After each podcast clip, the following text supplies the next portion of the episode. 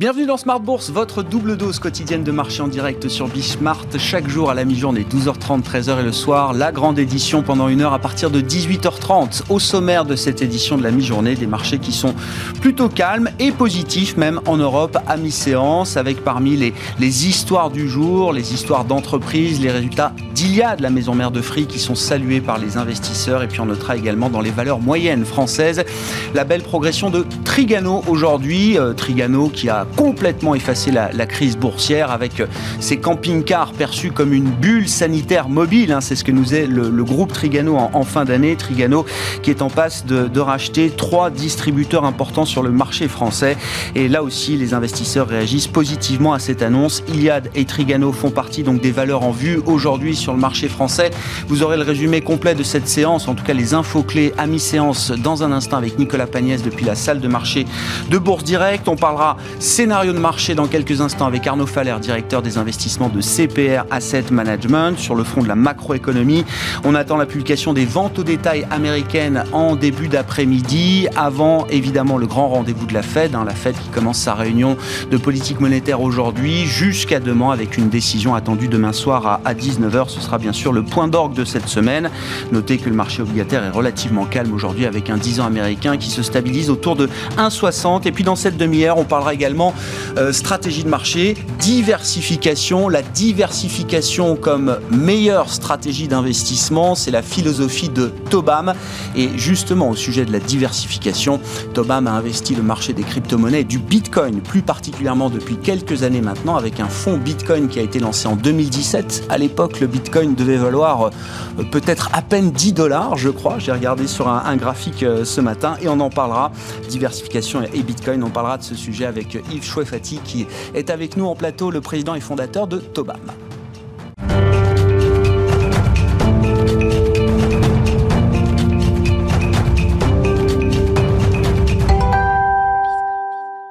Mais d'abord, les infos clés du jour sur les marchés européens à mi-séance, c'est avec Nicolas Pagnès depuis la salle de marché de Bourse Direct. La tendance est hésitante à la mi-journée à la Bourse de Paris, euh, portée dès l'ouverture par les clôtures des indices américains dans le vert et notamment par le nouveau record euh, sur le S&P 500. Le CAC 40 se stabilise à la mi-journée dans un contexte d'attente de la prise de parole de Jérôme Powell demain à l'issue de la réunion de politique monétaire de la Fed. Sur ce sujet, Jérôme Powell sera particulièrement attendu sur les perspectives de croissance et d'inflation de la Réserve fédérale, alors que les investisseurs craignent qu'une amélioration des perspectives de croissance de l'institution et une progression de ces, de ces anticipations d'inflation ne conduisent la Fed à envisager une réduction de son soutien à l'économie, un contexte dans lequel les rendements obligataires euh, restent à des niveaux élevés aux États-Unis avec un taux à 10 ans à 1,60% euh, à la mi-journée et un taux à 30 ans aux environs des 2,35%. En Europe, les investisseurs continuent à garder un œil sur la situation sanitaire alors que de nombreux pays européens ont pris la décision de suspendre l'utilisation du vaccin développé par le laboratoire AstraZeneca. En cause, euh, l'apparition de caillots sanguins chez certains patients ayant reçu le vaccin, même si aucun lien direct n'a pu euh, être démontré à ce stade. L'OMS appelle de son côté à poursuivre les vaccinations, estimant que euh, le bénéfice du vaccin, est supérieur au risque. L'Agence européenne du médicament doit de son côté rendre un avis jeudi sur le vaccin, sur le vaccin à l'issue d'une réunion extraordinaire. Côté statistique, l'indice définitif des prix à la consommation ressort stable sur un mois en février en France, mais il montre une légère progression de 0,6% sur un an. Une inflation maîtrisée donc pour le mois de février qui devrait euh, rassurer les investisseurs parisiens sur le sujet. Euh, en Allemagne, l'indice ZOO du sentiment des investisseurs allemands sur les perspectives économiques ressort à 76,6 en mars, supérieur aux attentes des analystes et en forte progression après le niveau de 71,2 au mois de février. Du côté des valeurs à suivre à Paris à la mi-journée, on commence avec Iliad qui annonce une croissance de ses résultats en 2020 avec un chiffre d'affaires qui progresse d'un peu plus de 10% à 1,67 milliard d'euros. Euh, l'activité de la maison mère de Free a été euh, portée par le dynamisme de son activité fibre en France, mais aussi par le succès de son offre mobile en Italie. À Paris toujours, on note que l'ATCOR annonce de son côté une perte nette de d'un peu moins de 190 millions d'euros en 2020 contre une perte de 33 millions d'euros en 2019. un creusement donc de ces pertes à cause de l'effondrement du trafic aérien provoqué par la pandémie. Le groupe anticipe également une année 2021 difficile et prévoit un chiffre d'affaires en recul de 25%. On notera également que Trigano annonce être entré en négociation exclusive avec trois groupes de distributeurs de véhicules de loisirs, à savoir CLC, SLC et Loisiréo, dans le but d'acquérir 70% de leur capital respectif. Si aucun montant n'a été communiqué euh, à ce stade, l'opération pourrait permettre à Trigano de se renforcer dans la distribution de ses produits avec un contrôle sur 44 points de vente de camping-cars. Sur le CAC 40 à présent, les plus grosses progressions sont signées à la mi-journée Forestia. Forestia qui signait d'ailleurs la plus forte baisse sur le CAC 40 hier soir en clôture. Unibail et Capgemini sont également très entourés à la mi-journée, tandis que les plus fortes baisses reviennent à ArcelorMittal, Essilor Luxotica ou encore Total. Et on finit ce point de la mi-journée avec un tour sur le euh, du côté des matières premières, le pétrole qui à la mi-journée est légèrement au-dessus des 67,5 dollars le baril de Brent, tandis que l'once d'or est elle juste au-dessus des 1730 dollars. Et sur le marché d'échange, l'euro-dollar est lui juste au-dessus des 1,19 dollars pour un euro. Nicolas Pagnès en fil rouge avec nous tout au long de la journée sur Bismart depuis la salle de marché de Bourse Directe.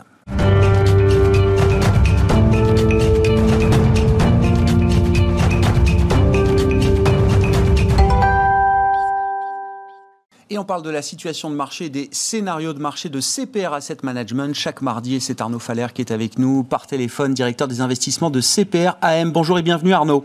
Merci d'être d'être avec nous. Des scénarios de marché tactiques à trois mois que vous réajustez tous les mois chez CPR Asset Management avec aujourd'hui trois scénarios, un scénario central et deux scénarios alternatifs de, de risque. Euh, Arnaud, le, le, scénario central paraît être le scénario idéal pour les investisseurs aujourd'hui, hein, le scénario qu'on aimerait se, voir se, se dérouler pleinement, c'est-à-dire l'idée d'une normalisation graduelle et ordonnée des marchés, et notamment des marchés obligataires. Effectivement, dans ce scénario-là, on verrait les taux monter, mais dans l'ordre, et qui, en gros, est en tourne à 1,60 qu'on a aujourd'hui et euh, ça permettrait évidemment euh, à la confiance de revenir et au marché d'action de progresser encore un peu, euh, toujours avec une rotation sectorielle de style qui a été marquante hein, depuis quelques semaines et qui continuerait encore dans ce scénario-là. Et donc on verrait les valeurs euh, des côtés progresser plus que les valeurs de croissance. Et donc les pays aussi où il y a la concentration des valeurs des côtés encore plus fortes progresser à l'image de la zone euro et de l'Amérique latine par exemple au-delà des, euh, des marchés américains euh, stricto sensu. Ouais. Des, écarts de, performance déjà très très importants. Alors on peut regarder ça de, manière euh, en termes de style entre la croissance et, les valeurs cycliques ou, ou value. Arnaud, moi il y, a un, il y a un secteur qui me marque aujourd'hui, c'est le secteur du, du voyage et des loisirs en Europe. Quand on regarde l'indice sectoriel du Stock 600 Travel and Leisure, il est revenu au plus haut historique, effaçant complètement la crise, la crise pandémique. C'est quand même un des secteurs les plus fragilisés, on peut l'imaginer en tout cas sur le moyen long terme par cette crise pandémique, et c'est un secteur boursier qui vient d'effacer la crise aujourd'hui. Oui, c'est-à-dire que les marchés sont très forward-looking, hein, c'est-à-dire qu'ils regardent très loin devant. Effectivement, on sait que les périodes actuelles n'est pas encore euh, idoine, mais euh, les anticipations sont très fortes. Ouais. Et donc le message au passage, il est d'ailleurs le, sur le fait que certes, il y a des progressions sur les indices à anticiper encore un peu, mais euh, la rotation des valeurs à l'intérieur des indices est bien plus violente que la progression des indices eux-mêmes, mmh. et les écarts en termes de secteur seront euh, vont continuer à être très très forts avec des grands secteurs qui vont revenir d'actualité et les autres qui vont marquer le pas parce que bah, ils ont déjà progressé pas mal euh, par le passé. Effectivement, donc un scénario central euh, auquel vous euh, vous donnez une probabilité de, de 60% aujourd'hui et je le disais deux scénarios alternatifs. Le, premier risque pour vous, c'est le risque d'emballement. C'est un scénario euh, pour lequel vous vous affichez une probabilité de 25%. Emballement, bien sûr, sur le, le marché obligataire. C'est une correction du marché obligataire qui dégénérerait et une remontée des taux qui qui se ferait à une vitesse peut-être trop douloureuse pour les investisseurs. C'est ce qu'il faut comprendre, Arnaud. Exactement. C'est parce que, euh, évidemment, aux États-Unis, euh, on voit bien que l'économie repart et en plus, le plan Biden des 1900 milliards est évidemment très conséquent. Euh, on va y avoir les versements des chèques euh, de manière imminente. Donc la consommation va très très bien se tenir et dans ce scénario-là, on aurait une machine entre guillemets qui va s'emballer et donc les taux longs qui remonteraient à 2%. Euh, donc, alors encore une fois, la volatilité du marché obligataire peut être un handicap pour les marchés. On l'a vu dans, dans, les dernières semaines. Dans ce scénario-là, on aurait une vive hausse. La Fed pourrait, ne réagirait pas tout de suite. les émissions ne trouveraient pas forcément investisseurs immédiate. On se rappelle que euh, fin février, il y a une émission de 7 ans qui s'était mal passée aux États-Unis. sur l'État américain et qui avait ensuite entraîné un peu de quoi, une grande secousse, notamment sur les valeurs euh, tech américaines.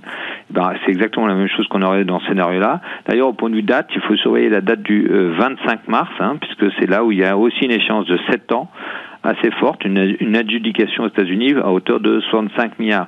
C'est-à-dire que l'ensemble des mesures de soutien apportées par euh, l'État américain, euh, évidemment, euh, bah, trouve son, son, miroir, à savoir des émissions très fortes. On est en, une période très très forte de refinancement du, déficit budgétaire. Mars était un mois très fort et il n'est pas encore totalement terminé. Et ensuite, il faudra vérifier encore. Alors pas tant avril et mai, mais encore juin va être très très fort en termes de montant.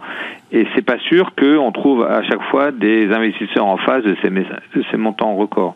Donc dans ce scénario-là, on aurait effectivement les valeurs de croissance qui seraient encore une fois très attaquées, les valeurs value qui pourraient résister, mais malgré tout marqueraient un peu le pas, euh, et donc un scénario où globalement il n'y aurait quand même pas beaucoup de classes d'actifs qui, qui progresseraient, à l'exception euh, du dollar qui pourrait euh, trouver quand même de une valeur refuge et aussi des anticipations sur l'inflation qui pourraient elles aussi revenir. Et donc toutes les stratégies liées aux inflations anticipées pourraient être les gagnantes de ce scénario euh, alternatif euh, à hauteur qu'on probalise à hauteur de 25%. Ouais. Bon, on verra comment euh, Jérôme Powell gère ce, ce, risque de marché que vous estimez à 25%, le risque d'un emballement des taux américains. Je rappelle que la Fed commence à se réunir aujourd'hui pour deux jours avant la communication attendue euh, demain soir. Et puis le dernier scénario, Arnaud, donc qui a une probabilité de, de 15% évidemment, et, et c'est peut-être le scénario du moment entre guillemets avec la suspension de, du déploiement du vaccin AstraZeneca un peu partout en Europe. C'est le risque d'un nouveau d'un nouveau décalage de la réouverture des économies. Et évidemment, c'est un risque qui est peut-être plus sensible pour l'Europe que pour les États-Unis, puisque aux États-Unis, euh, la voie vers la rouverture semble quand même bien, euh, bien euh, balisée pour l'instant. Oui, parce qu'aux États-Unis, on suit les statistiques de, des l'Américain adulte euh, vacciné, on va dépasser les 50% a priori pour fin avril, donc ça va aller assez vite. En revanche, en Europe, les, pour l'instant, les trajectoires, c'est plutôt pour juillet. Mmh. Donc effectivement, si euh, c'est un scénario qui serait centré sur encore un décalage des plans de vaccination, alors ça toucherait l'Europe et voire certains pays émergents. Alors ça serait pas une catastrophe au sens absolu, dans le sens où c'est un décalage. Euh, en gros, on aura la sortie du tunnel assurée, mais euh, encore une fois décalé dans le temps. Et donc là, les gagnants seront bah, justement les valeurs euh, tech américaines qui sont orientées sur le travail à la maison, etc. En revanche, les valeurs décotées qui, c'est le seul scénario où les valeurs décotées européennes ou japonaises, etc., seraient délaissées. Et c'est le seul scénario aussi où les taux longs rebaisseraient un peu. Mais, mais encore une fois, c'est quelque chose à surveiller. Aujourd'hui, c'est pas sûr on l'a mis qu'à 15%. Euh, évidemment, le sujet euh, sur le vaccin euh, AstraZeneca est, lié à ce scénario-là. On va voir ce que va décider l'agence européenne jeudi, si elle va quand même reprendre réautoriser euh, la vaccination avec ce vaccin. Bon. C'est évidemment clé pour l'Europe. Ouais, on suivra effectivement la, la, la décision de l'autorité européenne du médicament qui d'ores et déjà hier a réaffirmé que les bénéfices du vaccin AstraZeneca étaient largement supérieurs aux, aux risques potentiels. On attend une communication plus officielle, plus précise de la part de l'autorité européenne du, du, médicament. Alors euh, jeudi au plus tard, peut-être dès aujourd'hui, on suivra évidemment ce, ce rendez-vous important pour euh, le déploiement de la vaccination en Europe. Merci beaucoup Arnaud. Arnaud Faller qui était avec nous par téléphone dans cette édition de la mi-journée de Smart Bourse, le directeur des investissements de CPR Asset Management.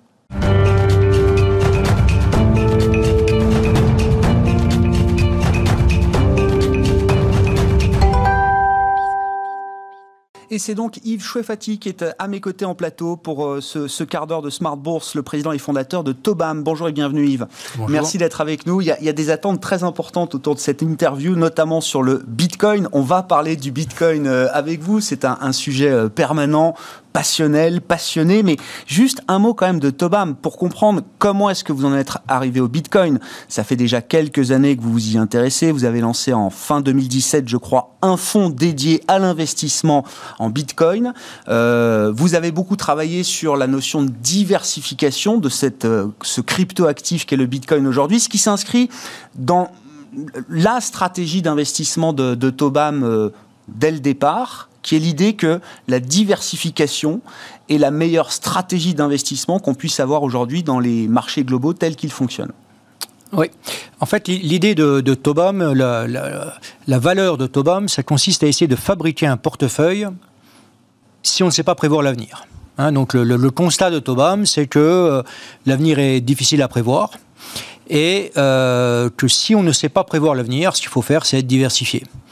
Et l'originalité de l'approche de Tobam, ça a consisté à se dire que la diversification, tout le monde en parle, mais très bizarrement, c'est un concept qui est mal défini.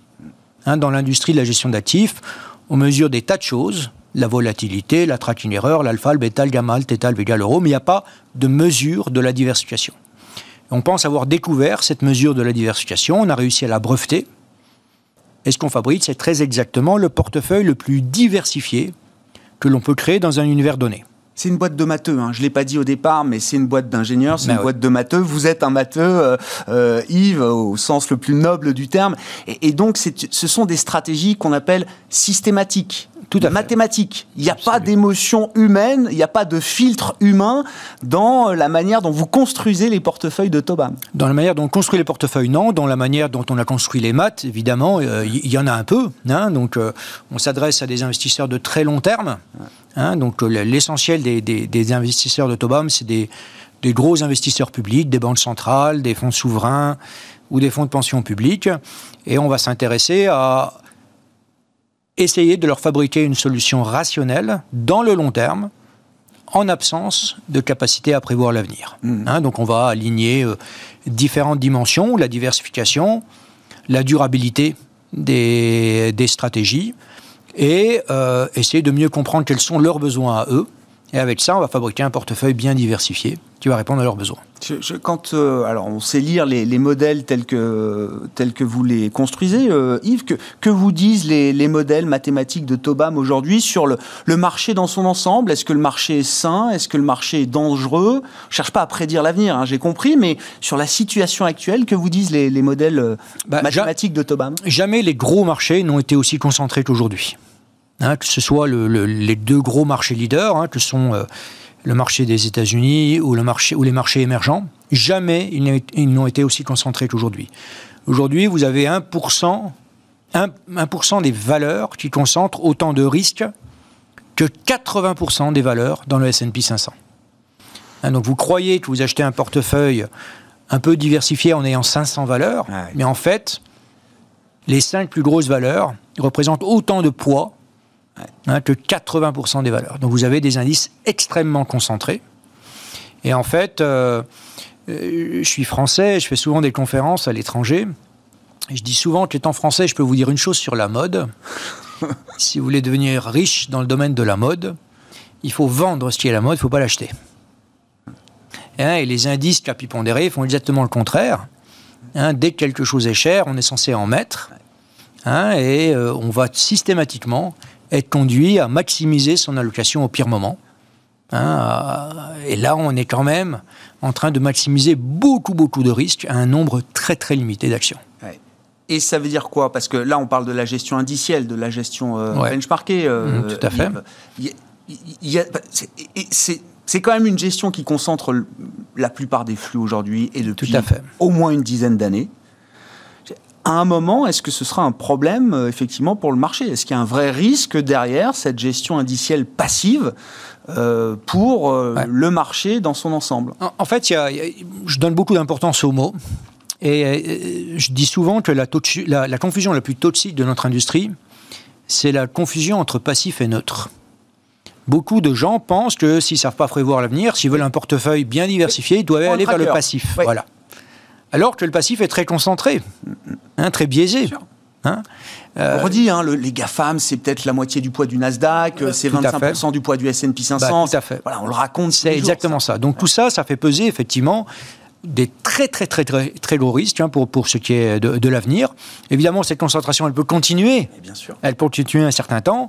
Hein, euh, mais rappelons-nous euh, des, des, prédécesseurs des GAFAM. Hein. Nokia avait une part de marché de 90% sur les, sur les, sur les téléphones. Euh, BlackBerry avait une, une, une, part de marché de 100% sur les smartphones. Qu'est-ce qui en reste hein, Donc, l'économie, c'est à un moment donné certains qui doivent se retirer du marché Hein, même euh, euh, le, PDG d'Amazon l'a dit, hein, toutes les boîtes euh, sont heureusement mortelles. Hein, et c'est dans ce cycle de mort et d'émergence de nouvelles boîtes que se crée la véritable richesse et que se crée la valeur. Quoi. Et vous êtes allé jusqu'à déposer ce concept. Il y a un copyright, je crois, sur la, la oui, Il y a un brevet. Oui, des brevets. la stratégie s'appelle anti-benchmark et repose donc sur le concept de maximiser la diversification. Euh, maximum diversification. Tout à fait. Et on en arrive au Bitcoin, euh, ah, Yves. En novembre 2017, enfin, et j'imagine les années euh, précédentes, vous êtes intéressé à ce, ce crypto-actif, cette monnaie alternative. Je ne sais pas si on peut la définir comme ça. Et ce qui vous a intéressé, alors je ne sais pas derrière s'il y a un combat ou une, une vision politique même libertaire derrière, derrière votre engouement pour le Bitcoin, mais le premier constat, c'est que c'est un actif de marché qui est hautement diversifiant. C'est ça le constat que vous faites. Euh, le, constat initial, c'est que, comme vous l'avez dit, à Tobam, il y a une belle bande de mathématiciens et d'ingénieurs. Et ils sont tous, enfin pas tous, mais un certain nombre d'entre eux sont passionnés pour un nouvel objet mathématique qui était apparu, qui s'appelait la blockchain ou le bitcoin. Et euh, certains ont, comme on le fait en science, ont fait des expériences, certains ont essayé d'expérimenter le, euh, le, nouvel objet et se sont sensibilisés, ils en ont un peu investi. Et lors d'un dîner en, 2016, euh, j'ai remarqué qu'il y avait une caractéristique du Bitcoin qui s'améliorait à travers les années, c'est sa liquidité. Au début, c'était un actif extrêmement peu liquide. Aujourd'hui, le Bitcoin est plus liquide que la plus liquide des valeurs européennes. Et un jour sur dix, elle est plus liquide que Apple. Hmm. Donc cette vision elle était bonne, hein, sa liquidité pouvait augmenter. Et je me suis dit que si cette euh, liquidité augmentait suivant, même les clients d'Autobam, qui sont des gros paquebots, bien sûr, pourraient un jour s'y intéresser. On s'est dit, eh ben, on va essayer de voir s'il y a une thèse d'investissement sur le Bitcoin. Et on a fabriqué une thèse. Hein, en observant les propriétés euh, fondamentales, les propriétés empiriques du Bitcoin, et on a découvert une thèse d'investissement. Une des dimensions de cette thèse, c'est qu'effectivement, le Bitcoin ben, se comporte à nul autre pareil, hein, et donc c'est un actif qui est très diversifiant. C'est un actif qui a sa propre vie. Vous enfin, ça fait déjà donc plusieurs années que vous êtes investi sur ce marché. 2017, c'était c'était une initiative pionnière. Hein. C'est vrai qu'aujourd'hui, mmh, ça paraît le monde du Bitcoin s'institutionnalise à, vitesse grand V, mais en 2017, c'était quand même, euh, dire, au mieux, vous étiez vu comme un, pionnier, au pire, peut-être comme un illuminé. Euh, et, je disais tout à l'heure, une bêtise, d'ailleurs, je disais c'était 10 dollars le bitcoin en 2017. Non, vous dites, vous dites c'était déjà 1000 dollars. c'était plutôt à 1000, ouais. Euh, c'est un actif qui a une vie propre. Vous trouvez quand même des corrélations aussi minimes soient-elles entre le bitcoin et, je sais pas, le marché action, le Nasdaq, les taux. On parle beaucoup des marchés obligataires aujourd'hui. Qu'est-ce qui fait bouger le bitcoin? Alors, qu'est-ce qui fait bouger le bitcoin? Le bitcoin, il se comporte très exactement comme tous les autres actifs ce qui fait bouger son prix, c'est les acheteurs et les vendeurs. OK. Maintenant, comment se comportent ces acheteurs et ces vendeurs? Effectivement, le Bitcoin est à peu près corrélé à rien du tout. Hein, à peu près corrélé à rien du tout, ça veut dire que sa corrélation est non significative statistiquement parlant. Hein, quand vous regardez le comportement du Bitcoin avec n'importe quel autre actif, il n'y a aucune corrélation qui est significative. Le marché action peut monter, le Bitcoin peut baisser, le marché action ah, peut monter, le Bitcoin peut monter. Exactement. Et ça, c'est une, c'est une propriété qui est très précieuse. Hein. J'ai eu la chance d'être interviewé par l'Assemblée nationale il y a quelques mmh. années, hein, par la Commission des finances. On m'a parlé du risque du Bitcoin, et je leur ai dit, le Bitcoin, c'est très risqué. C'est comme du chlore. Hein, euh, le chlore, c'est un gaz de combat, c'est un gaz extrêmement dangereux. Mais si vous mettez une goutte de chlore dans un verre d'eau, vous aurez de l'eau potable. Et le Bitcoin, c'est un peu la même chose. C'est un actif extrêmement risqué, extrêmement dangereux. Mais si vous mettez une petite dose dans un portefeuille, son effet diversifiant va faire que ça va réduire le risque de votre portefeuille.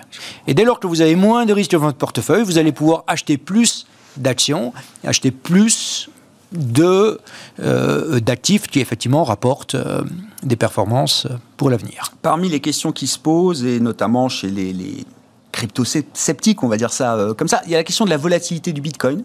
Est-ce que sur les années passées, là, vous constatez euh, une réduction de cette volatilité qui paraît toujours quand même phénoménale euh, encore aujourd'hui au moment où on se parle Yves, est-ce que cette volatilité est amenée à se réduire? Est-ce qu'on peut éteindre la volatilité du, du Bitcoin? Imaginez en tout cas qu'elle s'éteigne Alors, d'abord sur la volatilité du Bitcoin, c'est un vrai faux problème. Pourquoi? Parce que si vous décidez qu'un jour le Bitcoin est trois fois trop risqué pour vous, il suffit d'en acheter trois fois moins. Hein Donc la volatilité du Bitcoin en soi ne doit pas être un frein à l'investissement. La volatilité, elle sert à décider la taille de l'investissement, mais jamais à exclure un actif. Donc quand un investisseur vous dit cet actif est trop risqué pour moi, il vient de vous révéler une information très importante sur lui-même, c'est que c'est un investisseur qui n'est pas rationnel rationnellement, on ne peut pas exclure un, actif à, côté à cause de son risque.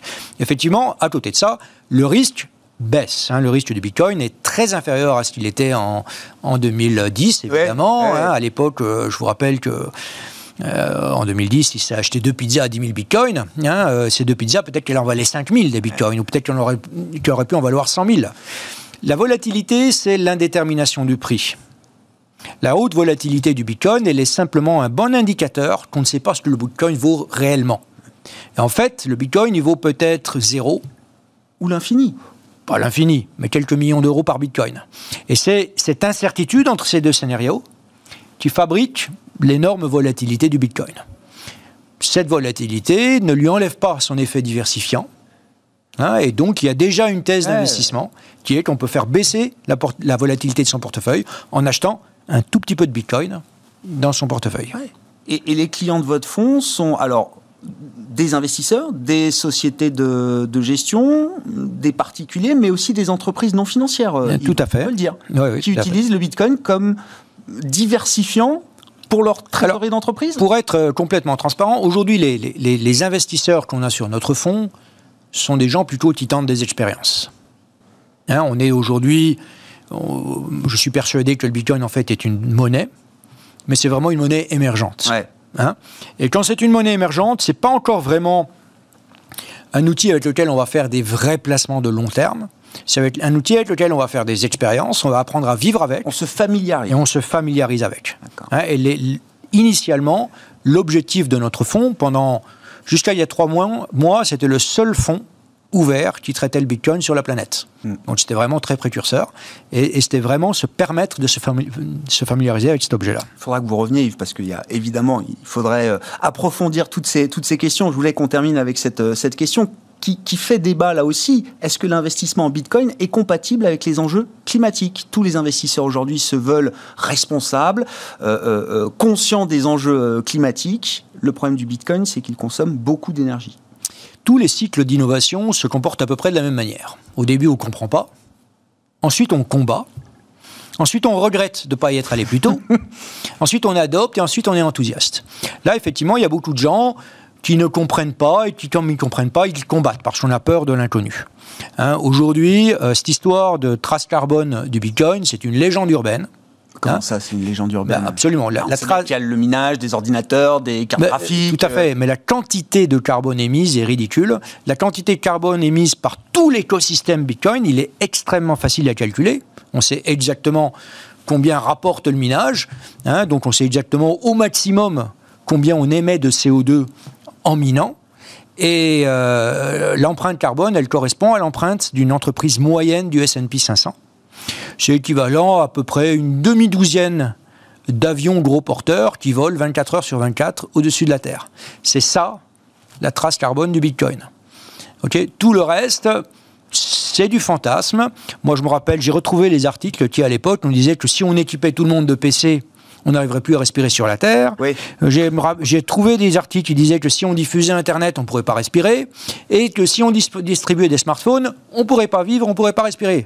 Comme d'habitude, Hein, dans tout cycle d'innovation, il y a on va combattre l'inconnu. Hein, parce qu'on ne sait pas répondre aux questions, donc on imagine la pire des réponses possibles. Hein, mais là, il y a des articles de Cambridge, il y a des articles du MIT, dont vous trouverez, je mettrai les références sur le site ah, internet de Zoram, où qui démontrent que tout ça, c'est tout simplement ridicule. Hein, c'est des gens qui n'ont pas pris une calculette pour essayer de refaire le calcul, qui diffusent ce genre d'informations. La recherche académique, hein, qui est au cœur, là aussi, de la, la, de la, de la philosophie et de la stratégie d'investissement de, de, Tobam. Il faudra que vous reveniez, euh, Yvain, je pense, parce qu'il y a beaucoup euh, à explorer encore autour de, de ce sujet du Bitcoin et des, des crypto-monnaies. Yves Chouefati, qui était à mes côtés en plateau, le président et fondateur de Tobam, avec nous dans cette édition de Smart Bourse de la mi-journée. On se retrouve ce soir en direct à 18h30 sur Bismart.